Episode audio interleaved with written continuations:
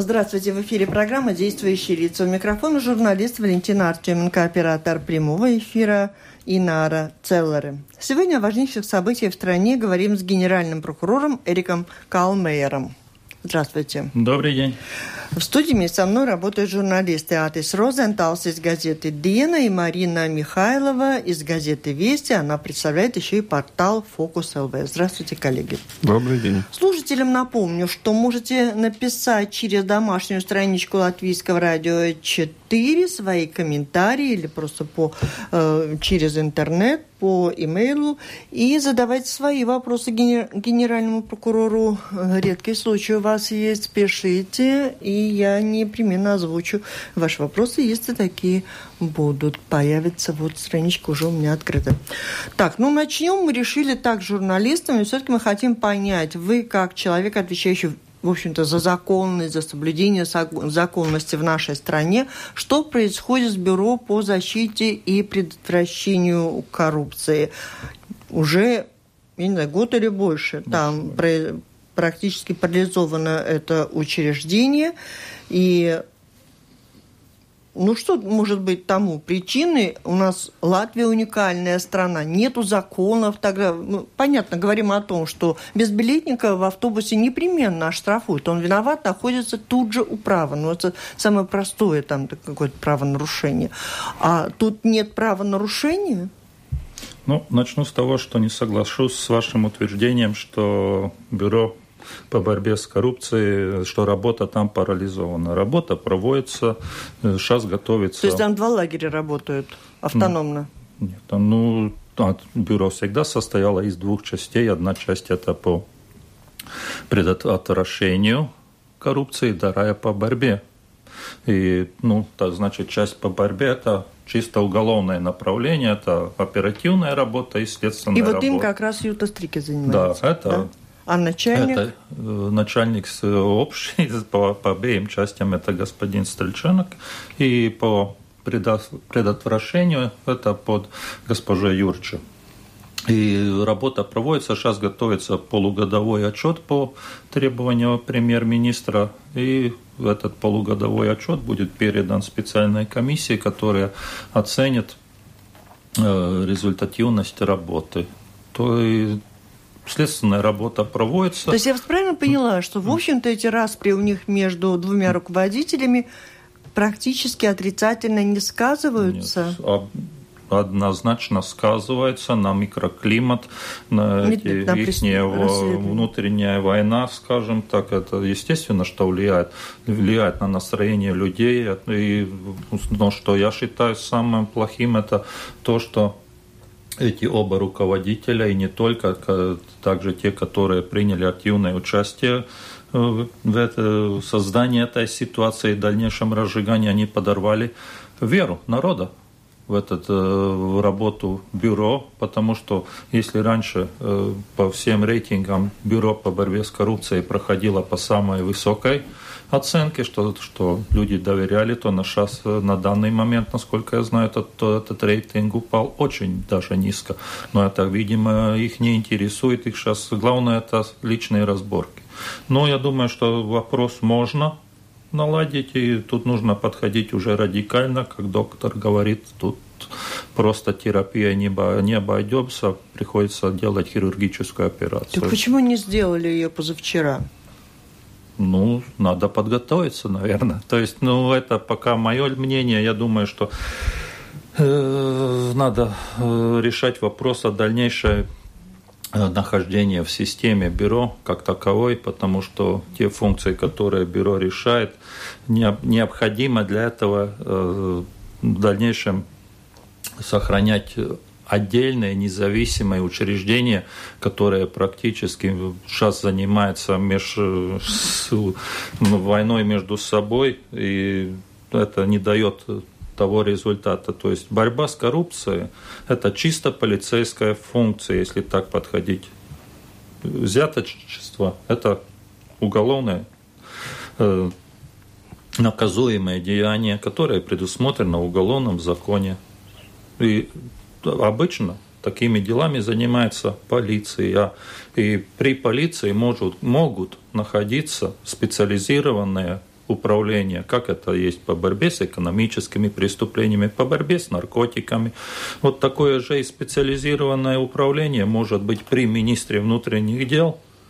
То есть мое предложение отменить, то есть эту часть отдать под присмотр министра внутренних дел, ввести в этот отделенную часть служебный регламент, то есть поставить их под погоны и прекратить это вольничество, то, что сейчас там происходит. Тогда будет служебный режим, служебные отношения. И еще обязательно, что нужно сделать, нужно сделать поправки в специальном законе о пенсиях о выслуге сотрудников КНАП и отменить э, пункт, который э, определяет, что э, последние, что чтобы получить пенсию по выслуге в КНАБе, нужно последние 10 лет отработать в КНАБе. Это препятствует переходу профессионалов с других э, э, правоохранительных органов на руководящие должности. Если есть хороший оперативный работник с большим опытом оперативной работы, следственной, даже руководящей работы в полиции, ему до пенсии останется, осталось там 8 лет – если он пойдет э, в КНАП, ему этот срок, то, что он проработал, он не засчитывается. То есть, ну, mm-hmm. он засчитывается общий стаж, да, да, да. но ему будет не хватать, да, то есть, если он достигнет максимальный возраст, но он не, не получает эту пенсию, потом этот пункт нужно отменять, и тогда можно и претендовать на опытного кадра из, скажем, из той же полиции. Это, наверное, что-то из ваших рекомендаций, которые вы предлагали. Да, еще. это прошлогодние рекомендации, также по, по, по изменению статуса над, надзирателя, то есть подчиненности. Сейчас э, вот то, что политики предлагали, что вот нужно передать под присмотр генерального прокурора, да хоть министра здравоохранения, это ничего не меняет, потому что полномочия одни и те же. Я предлагал, нужно пересмотреть подчиненность, то есть что не то, что под присмотром премьер-министра, неважно, которое лицо, а какие функции, какие полномочия, что он может изменить. А там изменить можно, ну, сейчас на данный момент э, возможность вмешаться в этот конфликт очень даже минимальная. Так что тут... Хоть, а... хоть генеральный, хоть, хоть кто, да? Да, но, может, кто. но все-таки, может быть, если бы вы согласились взять под, э, под э, присмотром генерального прокурора, может быть, тогда у вас было бы больше возможности как-то повлиять на этот процесс? Э, в принципе, нет, потому что мы надзираем за оперативной работой и за следственной работой. И там, ну, там, как в любой другом правоохранительном учреждении, есть свои плюсы, есть свои минусы эта сфера работает удовлетворительно.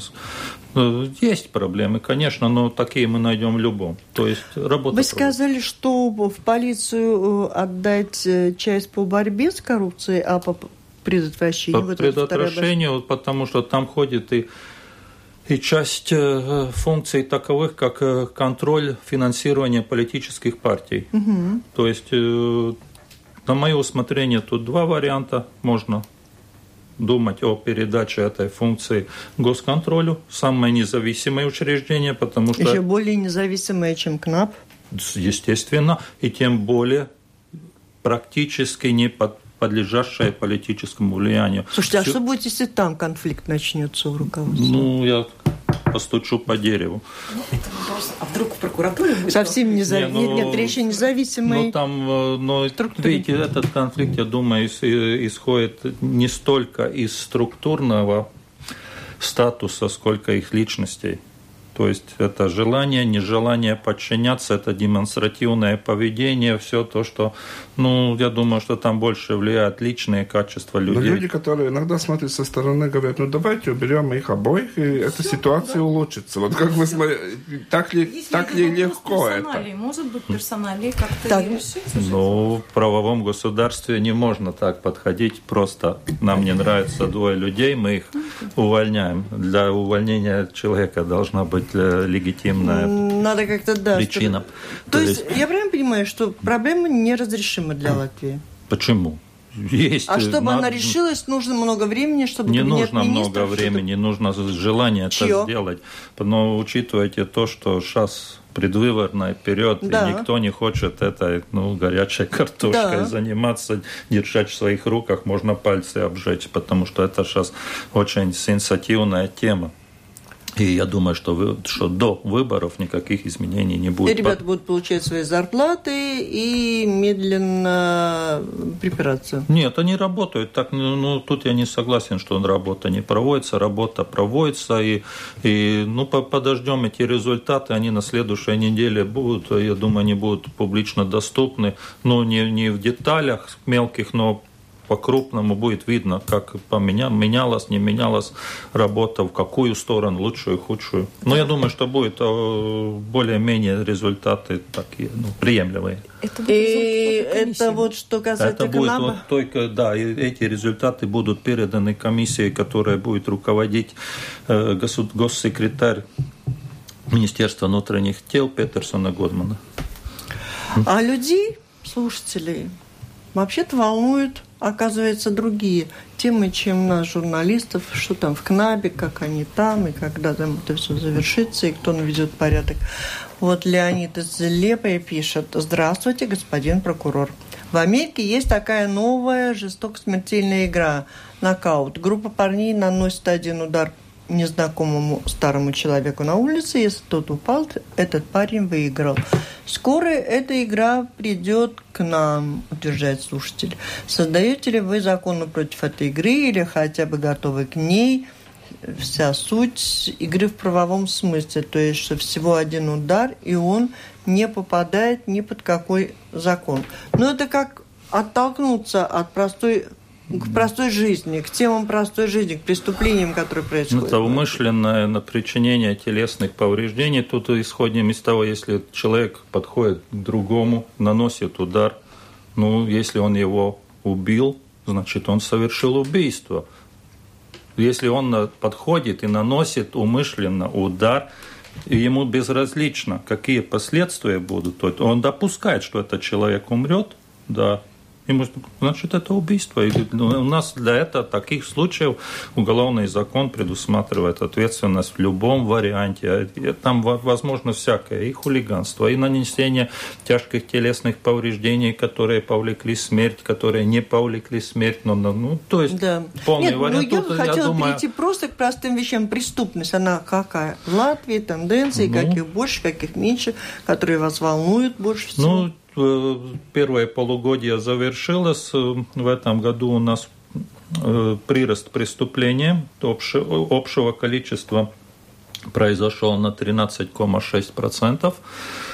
Если в это процентуальном отношении или если в абсолютных цифрах, то по сравнению с 2013 годом в этом полугодии на 3000 зарегистрированных преступлений больше. Я скажу, что эта цифра не страшно, это нормальное явление, потому что в прошлом году уровень преступности упал очень низко, но я не уже я в этом году, в начале года, когда э, выступал с годовым отчетом, я говорил, что, по моему мнению, не было объективных причин в прошлом году для снижения про преступности, что это было связано со статистикой и нерегистрацией преступлений, то в этом году эта э, ситуация изменилась. То есть по Сейчас мы идем где-то на уровне 2012 года с преступностью.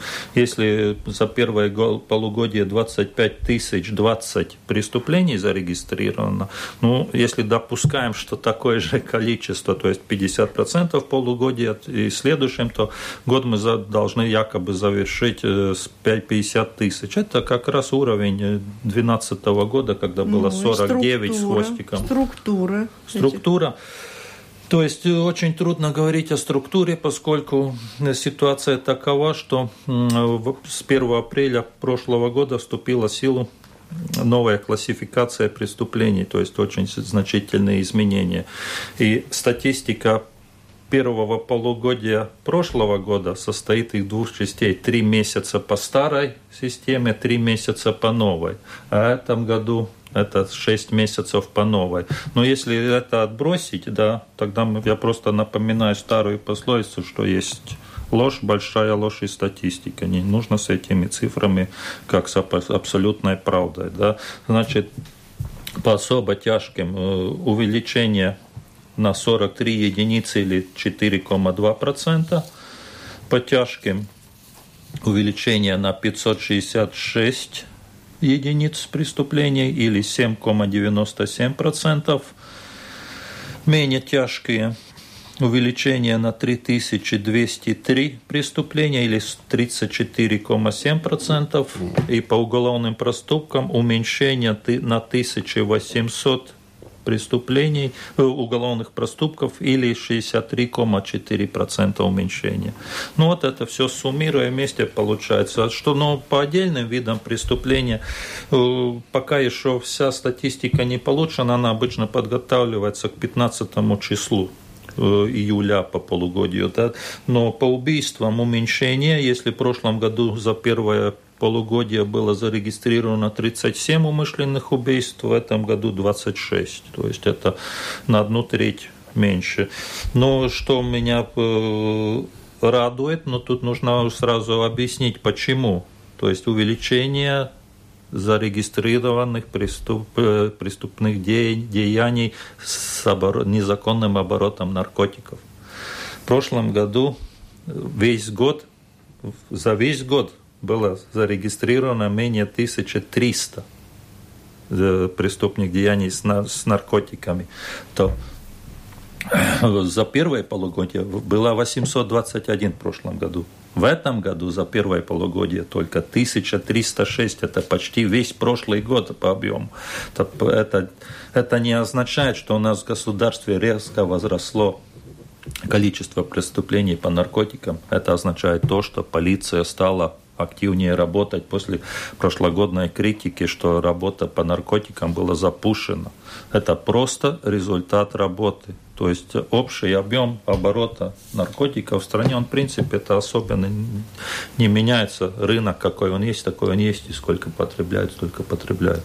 Эти менее тяжкие, которые возросли больше всего, это в основном кражи? Или... Это кражи. Это кражи, это кражи то есть так называемые мелкого размера, да, то есть до одной минимальной зарплаты, это кражи 175 статья, часть первая. То есть, ну, обычная кража это э, уличный разбой тоже, но без, без тяжких последствий, то есть это та, та часть, то есть самая широкая распространенная преступность. Но об этой части мы можем говорить в это возрастание тоже из-за из того, что полиция начала лучше работать, или все-таки э, возросло число тех людей, которые крадут?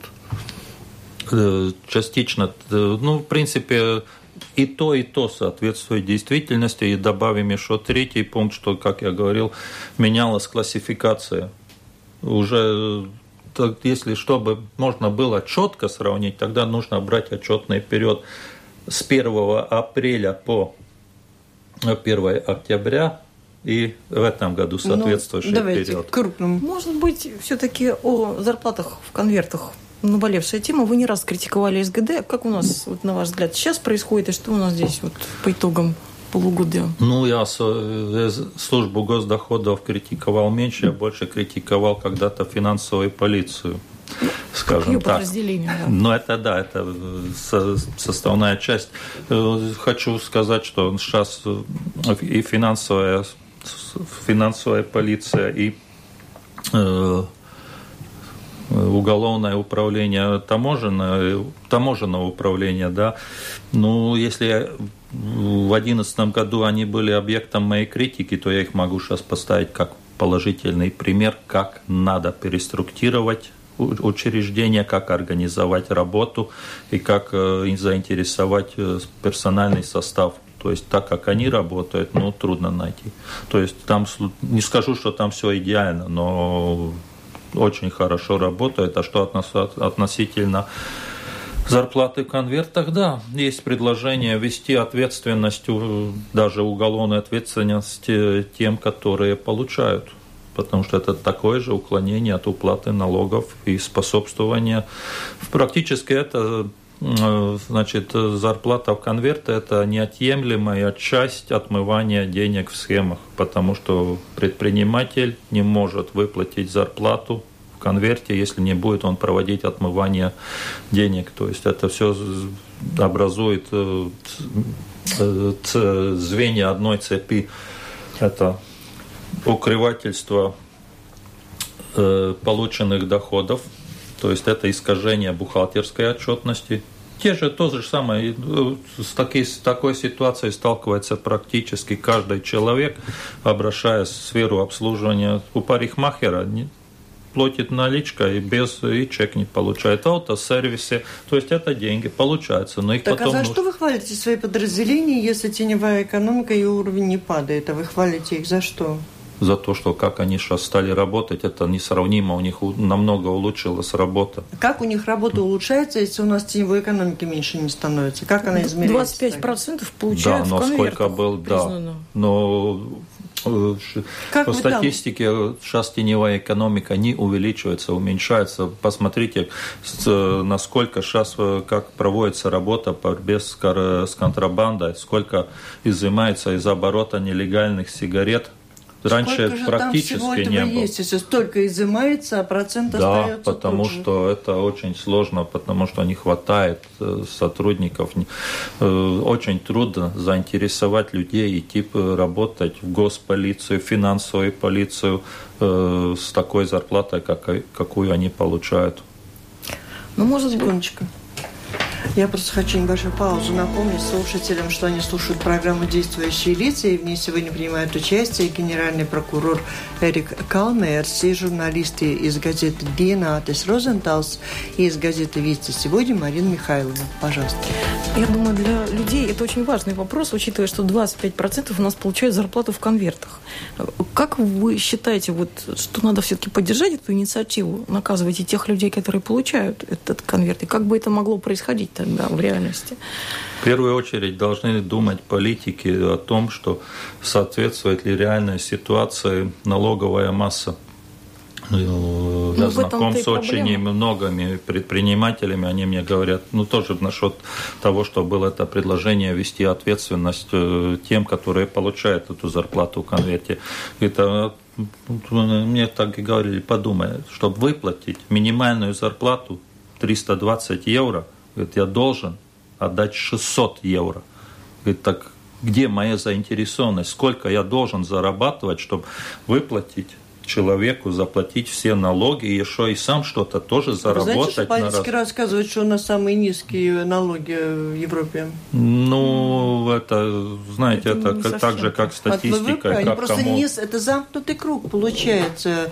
Низкий процент собираемых налогов от ВВП. И вот оно все замкнулось. Не, ну потому что было до кризиса была ситуация, когда ну, очень многие предприниматели из так называемого Э, темного сектора стали переходить в серый или даже прозрачный Белый. сектор, да, потому что они э, было снижено снижен налог на прибыль учреждению, да, снижали э, социальные налоги все, и предприниматели стали понимать, что им выгодно платить, потому что, ну, меньше риска, и все, и это все нормально. Но кризис все опять эту систему разрушил, ну, налоги увеличились, и все, и человек, он ну, Конечно, ищет. Или он тогда должен уходить от, из бизнеса в Латвию, и он уходит в Литву, в Эстонию, в другие государства.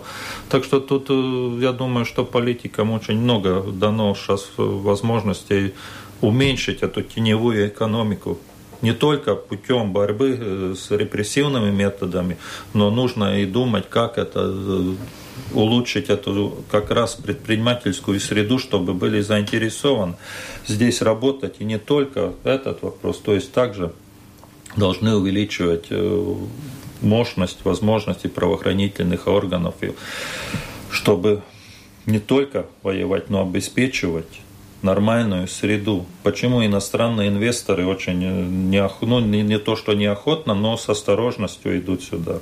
Они смотрят, чтобы у нас не было коррупционной среды. Если высокая коррупционная риски в стране, ну, не, не, не придут сюда работать. Для этого и КНАП должен быть поставлен на уровне, да, чтобы они работали, чтобы если кто-то приходит с инвестициями сюда, то он, он должен знать, четкие правила игры, они должны быть определены, и их нельзя менять через каждый год, как политической элите захочется. Да. А вот э, здесь можно, наверное, о рейдерстве спросить вас, просто тут возник да. этот вот Лайма, это же огромный э, знакомый бренд, один из лучших латвийских брендов, там огромное количество людей работает. Сейчас мы имеем то, что счета с арестов, арест со счетов предприятия не снят. Да. Ну и слово рейдерство применительно к Лайме, к концерну, который владеет Лаймой, он употребляется давно, и вы получали письмо от руководства с просьбой разобраться. Да, было и с обеих сторон, с обеих скажем сторон, так, да. Э, с обеих сейчас э, конфликтующих сторон были заявления, и в связи с этим возбуждено уголовное дело, э, она находится она в производстве в управлении по борьбе с экономическими преступлениями, это уголовная часть, и вторая часть это то, что вчера прозвучало, что суд, окружной суд решил оставить арест по решению э, суда Видземского предместья города Риги. Значит, все-таки повод какой-то есть там, да, и сейчас пока идет э, следствие как по уголовному делу, так судебное разбирательство, но я не стану комментировать эти отношения, но, скажем так, у каждой стороны свои аргументы и свои правды, но будем, пусть э, идет сейчас, все идет законным путем, как должно разбираться и тут. Рейдерство как преступление, оно большое ли место занимает э, в сфере преступлений? И есть ли там возможность его преодолеть? Видите ли в этом опасность? Потому что мы тут обсуждали эту тему. Mm-hmm. И это, конечно, очень да, да, трудно определить. Прецедент Хармония, например, тоже mm-hmm. ледовый холл. То да, есть, несколько... Трапс был когда-то, mm-hmm. даже уже была проведена перерегистрация э, владельцев незаконно, но до этого ввели изменения по регистрации предприятий, то есть законе о регистре предприятий, там сейчас Видите, ну, когда сделали эти изменения, чтобы все упростить, да, это не бывает дешевой безопасности. Если хотите все по дешевке, ну тогда нужно считаться последствиями. Сначала же как было, э, что все эти документы должны были нотариально заверяться. Все стали кричать, что это будет дорого. Не ввели, сделали, пожалуйста, сами утверждайте все. Вот и результат. Ввели сейчас обратное утверждение нотариального формы. Потому что ну, не бывает дешевой безопасности. За, за, за это надо, конечно... А наказывают, есть наказанные рейдеры? кто предпринимал попытку захватить чужое предприятие незаконно? Отдельные случаи, конечно, есть. Э, Потому что многие, говорят, с этим сталкиваются, а наказанных как-то нет. Не, не, ну, может быть, информация. Нет. Ну как? Есть ну... Адми... наказанные э, судебные какие-то. Администраторы, есть, то есть в суде есть какие-то небольшие... Есть э, небольшие дела. Небольшие да. дела такие, Согласен. локального характера. Ну, таких, ну, таких крупных скандальных рейдерских дел в принципе, ну, не особо-то и много у нас, это, конечно, хорошо. И были случаи, когда было по неплатежеспособности, да, вот это другой вопрос, да, когда подается заявление в суд, это же тот же случай с Палинг, да, да где было, что фактически по, по протесту потом было отменено решение, потому что предприятие платежеспособное, но это своеобразная форма, да, тоже, да, влияние на предприятие. Такие случаи, конечно, имеют место, но сейчас... Ну, профилактика самая лучшая в этом деле какая? Что Честный бизнес. Потому что э, даже вот при упомянутом вам случае по Лайме, да, ну, тут еще нужно разобраться, от чего такая ситуация возникла. Сейчас, отходя уже от конкретных случаев, да, чисто теоретически, да, очень часто такие случаи возникают и рейдерство, и вымогательство, когда находят предприниматели то, что он скрывает. То есть это неуплата налогов, какие-то преступления в экономической сфере, подделки документов, то есть находят слабое место, через которое можно давить да, то есть... И поэтому нередко давит один компаньон на конечно, другого. Конечно, это, это, это борьба, это за выживание, Который бизнес, снимает. это же жест... Но это тот же самый вопрос э, о среде предпринимательства, потому что та же самая Палин, которую вы упомянули, может быть, не из-за этого, но все-таки потом из, из Латвии ушла. Ну, что я могу сказать? Ну, это, это среда, да, потому Почему не страдают те, которые работают честно, э, то есть э, в прозрачной сфере бизнеса, потому что им э, так, преступникам очень трудно если говорить жаргоном, наехать, потому что нету повода.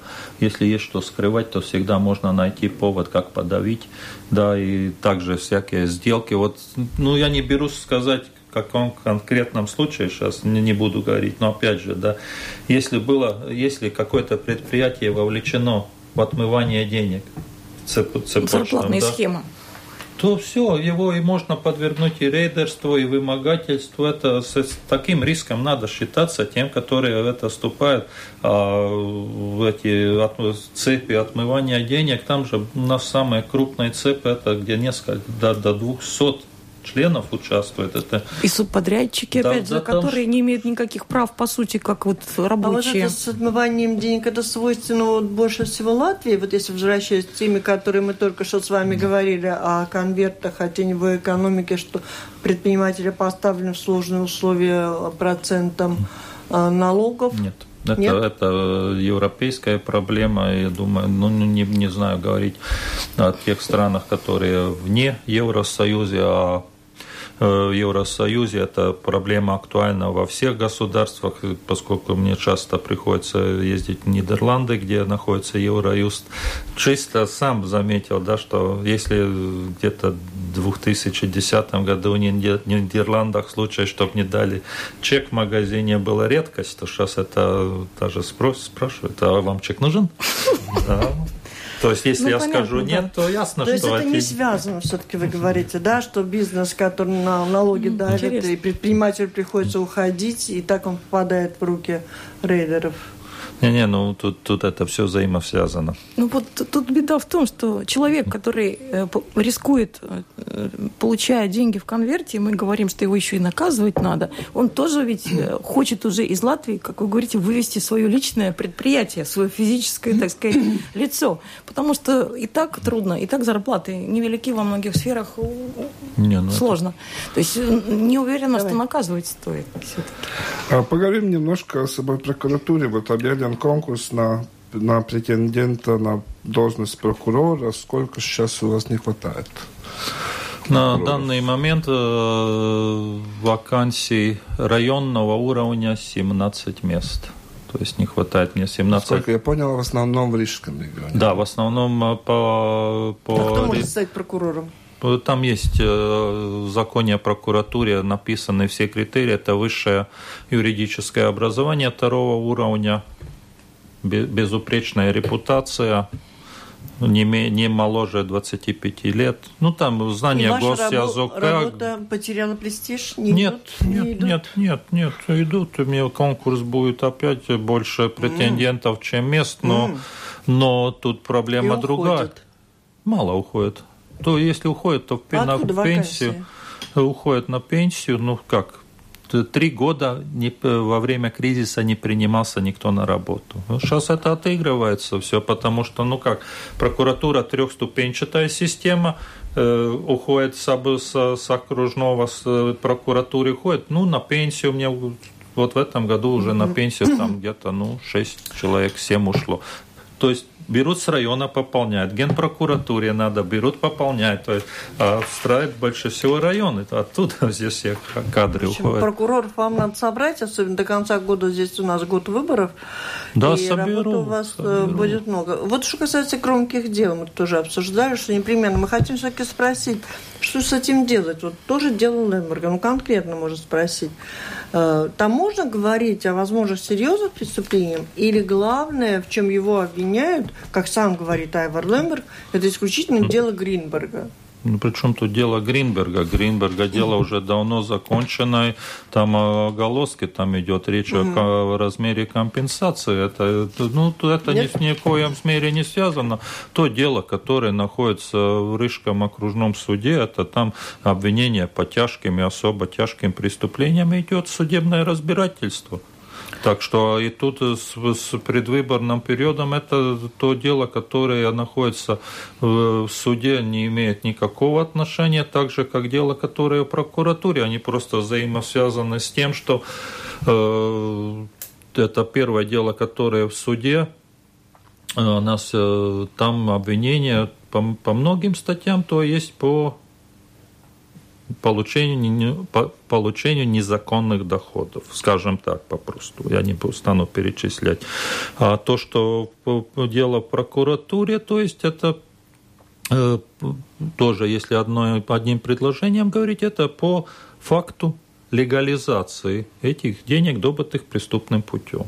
То есть, но его, это второе дело нельзя отправить в суд раньше, чем первое не завершится, потому что отмывать то есть деньги можно только те, которые добыты преступным путем. То есть если осудят за э, э, получение незаконных доходов, тогда можно говорить о их отмывании. Пока нет преступных денег, не может быть отмывания. Много лет прошло, если ни за что не осудят, тогда должны шестой год идет, да.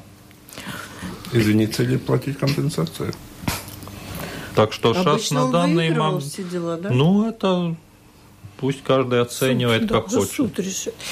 Господин Коммерс, вот в прошлый раз, вот буквально вот в этой студии, мы с вами говорили, что вот у нас ничего не решено с КНАБом, делом олигархов, Человским и Вашкевичем. Стабильность существует в стране, потому что вот прошло время, и опять, по-моему, ничего не решено, вы меня поправьте. Фактор стабильности, mm. да? Такой Все у нас стабильно. То есть э, начнем тогда по порядку. Какое дело первое? Вашкевич. Вашкевич. Вашкевич находится в Австрии, в лечебном Болеет. учреждении. Э, Его не выдали пока не выдали, вопрос открытый, потому что австрийская сторона назначила экспертизу по состоянию его э, здоровья и обещали завершить экспертизу неделю обратно.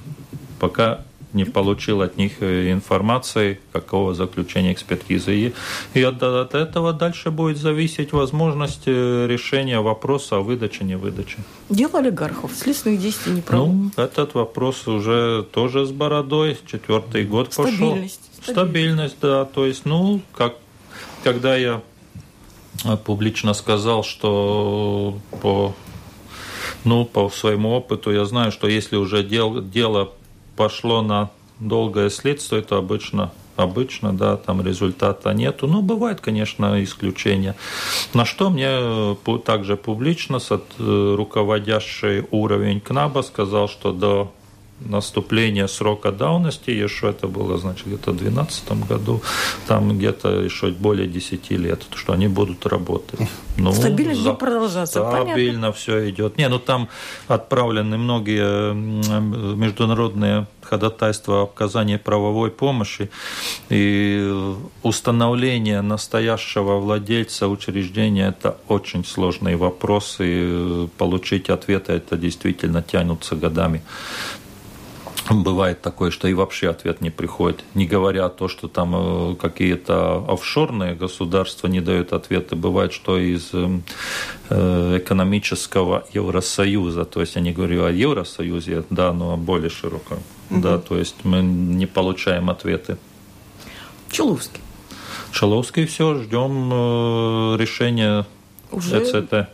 Стабильность. Стабильность, да. да. А, Европейский чего? суд по правам человека очень стабильный. Они дела рассматривают в течение 10 там, лет. Вот сейчас вот в этом году, 29 апреля, было вынесено решение по по делу Тереновского, которого уволили в 1999 году. Но пока тоже Человский живет и не знает. В любой момент может прийти какое-то решение, его тут выдадут, не выдадут. Не, не, ну это сейчас от ЭЦТ, то есть все зависит. Его сейчас никто просто так не схватит и никуда не отправит, пока Европейский суд по правам человека этот вопрос не решит. Все стабильно. Стабильно. Да, да. Ну, Но когда прекрасно. решит, Тогда будем смотреть, какое будет решение. Я не могу сказать, как не буду влиять на суд. Время подошло к завершению. У нас вопросов осталось еще немало. Мы надеемся, что мы еще встретимся. Конечно. Я хочу в завершение слушателям сказать, что сегодня вообще выдающийся день для этой встречи. Это последний день четвертого года пребывания господина Калмера на посту генерального прокурора. Завтра начнется пятый год. То есть впереди у вас год Стабильно. Еще одна стабильность. Стабильно. Последний год пятилетки. Последний год пятилетки вашего назначения на этот да. пост. И я так понимаю, что будем встречаться регулярно. Вопросов у нас много. Очень хотелось бы услышать э, вот за ваш пятилетний срок все-таки, чтобы стабильность в некоторых вещах уже направлениях прекратилась. Началось движение. Началось движение.